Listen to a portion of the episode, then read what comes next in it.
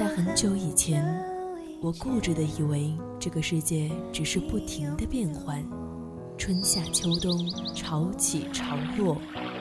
时光匆匆，淌过青春的河流，回忆里的白墙黑瓦，藏着秘密的小时光。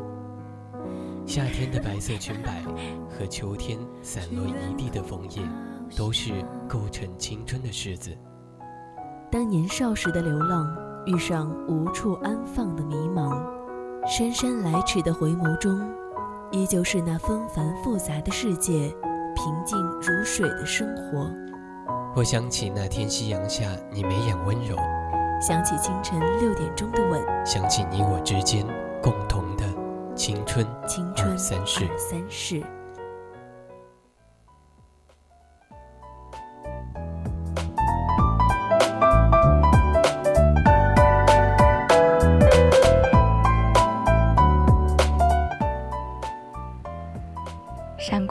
未必都是金子，而沉默的也不一定就是石头。世界上那些最轻易的事情中，拖延时间最不费力。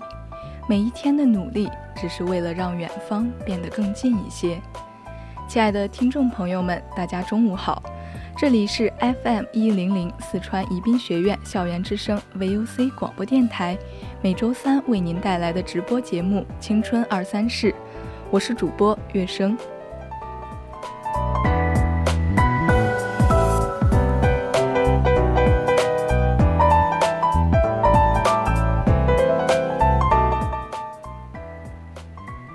如果大家想和主播有更多互动，想要与主播分享你的故事和心情，都可以通过 QQ、微博还有微信告诉我们。可以加入我们的 QQ 听友四群二七五幺三幺二九八，也可以微信搜索并关注 FM 一零零青春调频，还可以在微博 VOC 广播电台。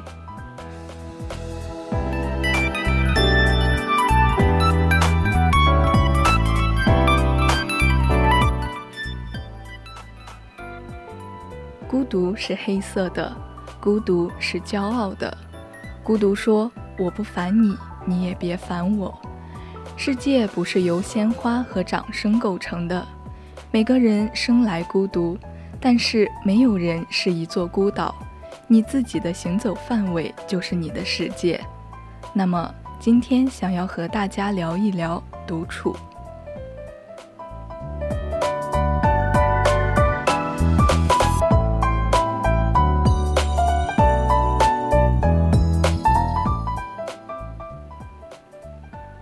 朋友小安有个怪癖，喜欢一个人去电影院看电影。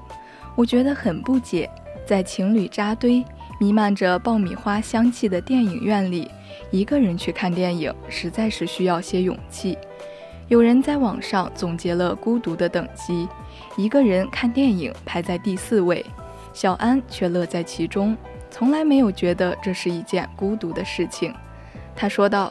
以前下班的时候，经常和同事一起去看电影，但无奈同事话特别多，喜欢边看电影边评价演员的演技，她每次都备受干扰。后来呢，交了男朋友之后，和男友一起去看电影，男友却有个习惯，边吃零食边咂巴嘴。一场电影看下来，小安什么都没记住，光记得男友咂巴嘴的声音了。而一个人看电影，可以随时兴起，随时出发，选片子也不需要照顾别人的感受。看电影的过程还能不受干扰地仔细品鉴每个细节。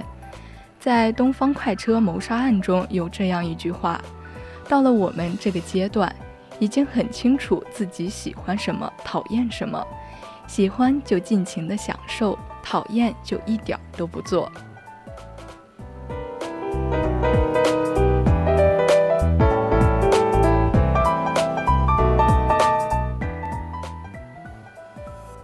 有时候独处反倒是一种享受，不知道你有没有这样的一个感受？酒局、K 歌、聚会，夜深之后人群散去，心里只剩下无限的空虚和冷清。处在一群人的狂欢中却倍感寂寞，一个人独处时反倒获益良多。以前喜欢一个人，现在喜欢一个人。独处是一个成年人最好的奢侈品，独处是一种能力。看网友说过一件很有意思的事情：如果是一个人去吃海底捞，服务生会在孤独时刻的对面放一只小熊娃娃来陪伴他，说这是有趣，源于海底捞提供的个性服务。但是这就引发了一个问题：一个人吃饭真的就孤独吗？一个人独处时。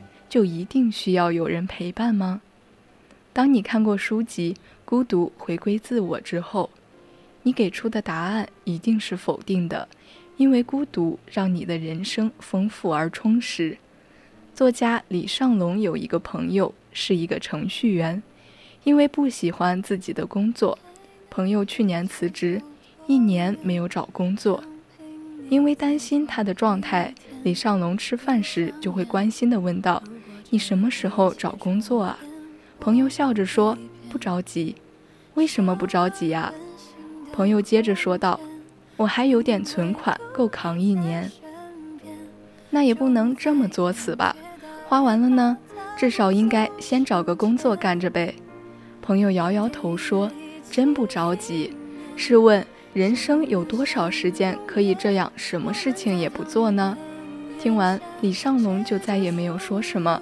接下来的一年时间，大家也鲜少联系。一年后，李尚龙才发现，朋友用这一年的时间考了驾照，健身减肥了二十斤，读了一百多本书，还自考了注册会计师，并借此成功转了行。当朋友走进一家会计事务所时，他才告诉李尚龙，这一年为什么很少能看到他，因为。他在这一年的寂寞时光里，平静地努力着。终于，他成功的转型，变成了自己喜欢的样子。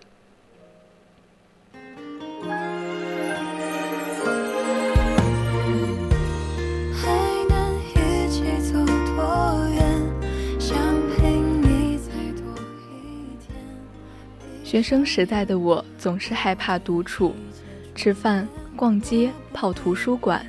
甚至连上厕所的时候都一定要拉着别人一起，没有人陪在身边时，往往就会变得很丧，害怕一个人走在路上时被人投来异样的目光，那意味着你性格孤僻，人缘差，没朋友。所以很多时候宁愿在人群中丧失自我，进行一些无意义的活动，也不愿意独处。后来我才知道。人们常常误解了独处与孤独的界限，因此将独处与孤立无援、寂寞无助的状态混为一谈。与自己相处是一种能力，并不是所有的人都具备。心理学家温尼科特认为，拥有独处的能力是一个人情感成熟的最重要标志之一。一个人想要找到好的生活状态。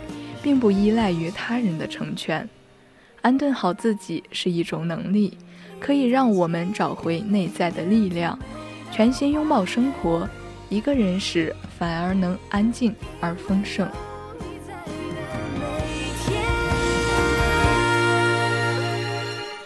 在这温暖的房间，我于是慢慢发现，就算我们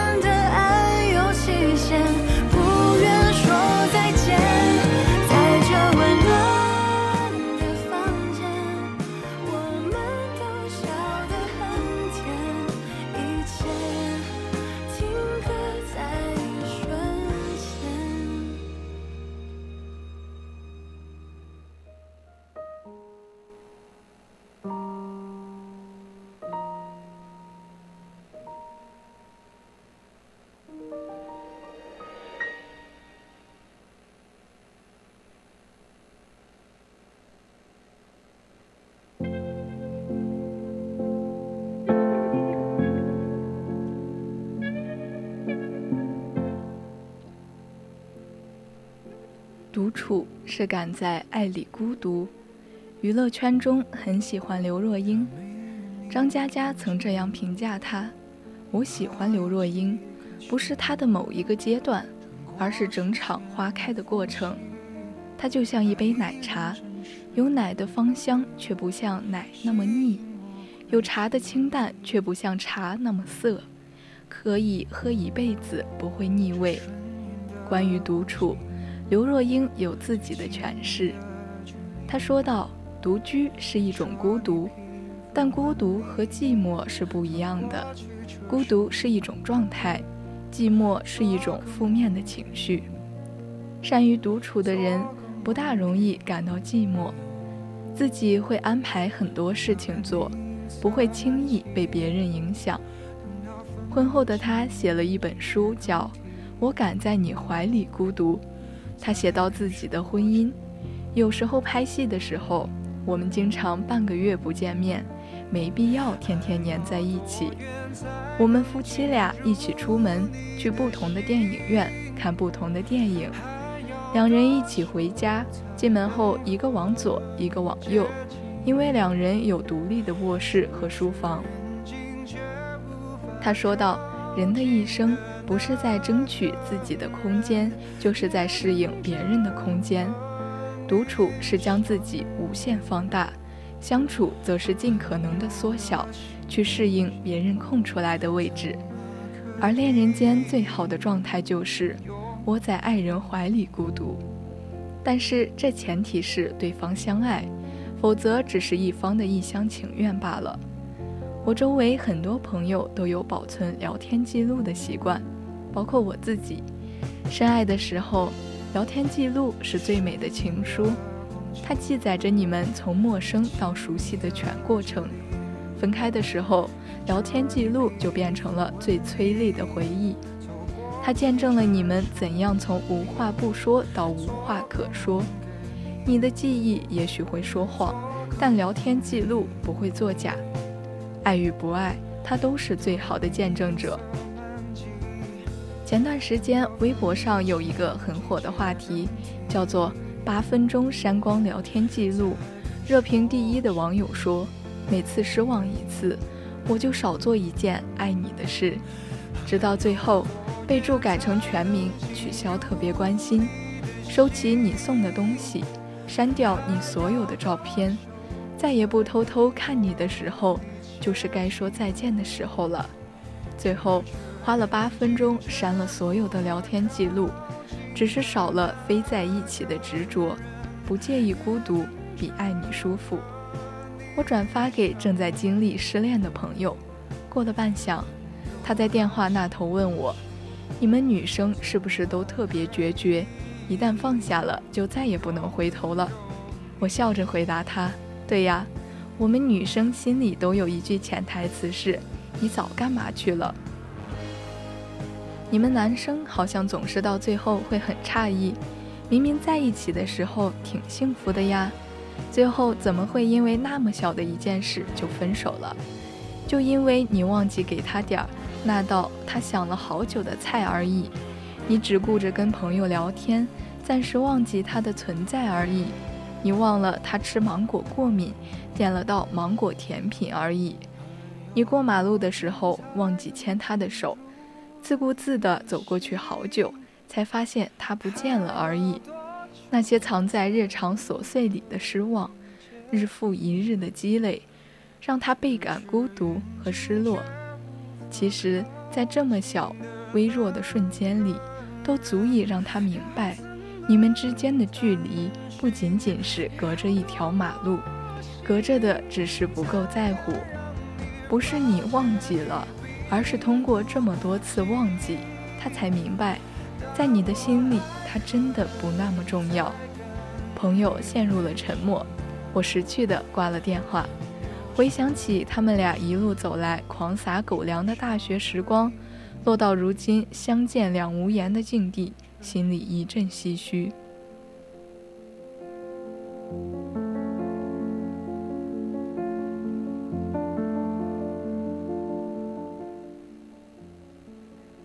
人总是这样，要等到彻底失去了些什么，才会明白自己曾经拥有的是多么珍贵的东西。可是，在爱情里，从来没有人有义务用漫长的时光和一次又一次的失望来等待另一个人的成长。爱与不爱都是积累来的，感动积累多了就是爱，失望积累多了就能只能离开。没有人愿意用离开教会一个人懂得珍惜，但事实总是事与愿违。爱情里有太多的人，非得经历过痛彻心扉才失去，才懂得珍惜。但有些再见，一说出口就真的再也不见了。有句话说：“我陪他度过了最美好的青春年华，最后却还是要羡慕那个陪他共度一生的人。他教会了一个人去爱，他却转身去爱别人了。可总有一天，你也会遇到一个人。”他把所有成长路上的所得，他把他所有的好都用来爱你一个人。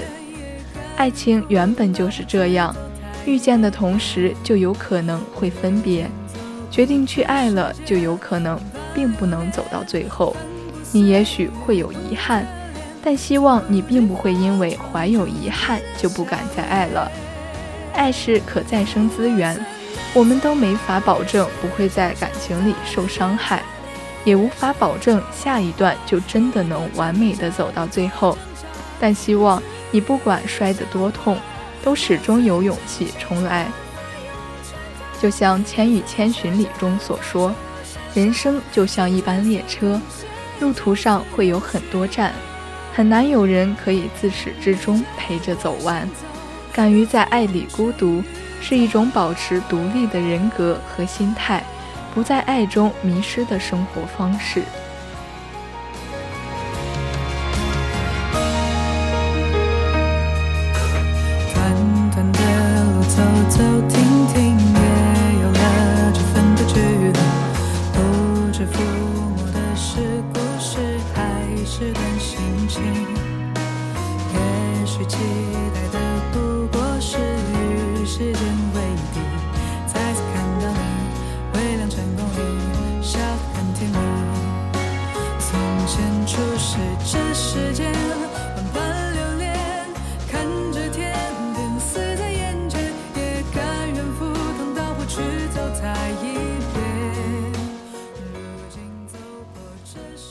其实孤独是没有办法去享受的，因为孤独本身就是与享受这件事没有什么交集。但是独处时的孤独感是可以避免的。我现在一个人留学，其实大部分时间都是独处的。我以前认为一个人做事很可耻，觉得那是因为我不够惹人爱，惹人爱的孩子一天到晚都有人陪。但后来我发现不是这样，人都是独处的时间居多。为什么我做每件事都要等别人来陪我？等别人陪我逛街，陪我看电影，陪我泡图书馆，陪我旅行，一直在等别人发现我。可这些事情我自己也可以做啊。我的经验是，唯有专注这件事可以避免孤独。把手头的每一件事都用心的去做，狠狠的死抠，做到最完美。本身这个过程就在享受着独处了。专注是件很性感的事情。找人陪会不会避免孤独感？我觉得不一定。其实有时候一直有人陪，陪着的时候反而会反向寻找自我的空间，而且一旦那人不在了。又会不适应，木愣愣的重回孤独，所以外向求助不能真正的解决问题。其实我们都有过这样的经历，即使有很多朋友相伴，也许在聚餐，也许是卡拉 OK，你还是会有孤独感。因为我认为有些社交行为也许是面子上必要的，但不一定是心灵上需要的。如果要享受独处，先学会认认真真的独立完成一件事，然后是第二件、第三件、第 N 件，直到不会再有焦虑感，因为你一直都有很专注的活。独处是一个人最好的增值期。著名作家村上春树很喜欢独处，他每天有一两个小时跟谁都不交谈，独自跑步也好，写文章也罢，都不感到无聊。和与人一起做事相比，他更喜欢一个人默不作声的读书，或全神贯注的听音乐。只需一个人做的事情，他可以想出许多来。他每天清晨五点起床，晚上十点之前就寝，过着简素又规律的生活。一天之中，清晨的几个小时是他身体机能最为活跃的时间，因此。他会在这段时间内集中精力完成重要的工作，随后的时间或是用于运动，或是处理杂物，打理那些不需要高度集中的工作。日暮时分便是悠哉悠哉，或是读书，或是听音乐，放松精神，尽量早点睡觉。这种生活看似孤独，他却乐在其中，并高效率地完成了无数作品。安顿一个人的时光中有这样一句话：一个人生活可以是平淡乏味、停滞不前，也可以是一场充实、美妙、精彩纷呈的冒险。有时候，低质量的社交不如高质量的独处。可惜的是，很多人并不知道独处的价值。那些独处的时光才会让你发光。独处时，你会更加笃定自己究竟想要什么。人只会学会倾听自己内心的声音，才能活得愈加有深度。利用独处的时间为自己增值，才能把生活的点滴过成诗。人生就是一个去繁就简的过程，真正拉开与他人差距的。有时候，恰恰就是独处的时光。周国平说过一句话：“人生最好的境界是丰富的安静。世界太过喧嚣嘈杂，急于合群从众的人往往容易迷失。而一个人最好的状态，无非是既能享受得了繁华，也能安顿一个人的时光。在这些时光里。”愿我们终将与孤独握手言和，重新拥有对抗未知的勇气。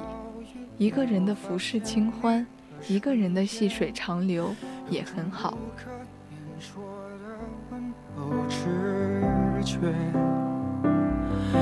当不匀的蓝色渐渐显现着变境界。我始终等待再见，只不愿再也不见。已经忘了你的名字，就在这座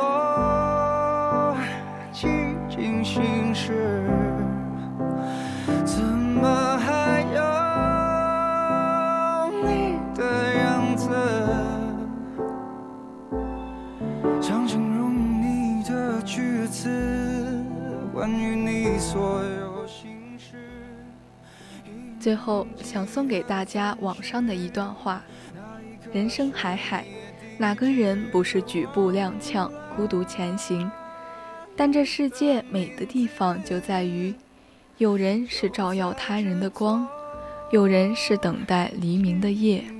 孤独不会消失，灵魂却可以相互拥抱。但愿你是那一束拥抱他人的光。无惧黑夜与孤独。好了，现在已经是北京时间的十二点五十五分，今天的青春二三事到这里就要结束了。我们这一生有许多事情需需要放在心里慢慢回味的，过去的就不要再追悔，一切都要向前看。即使你改变不了这个世界，你却依然可以改变自己。我是主播月生，再见。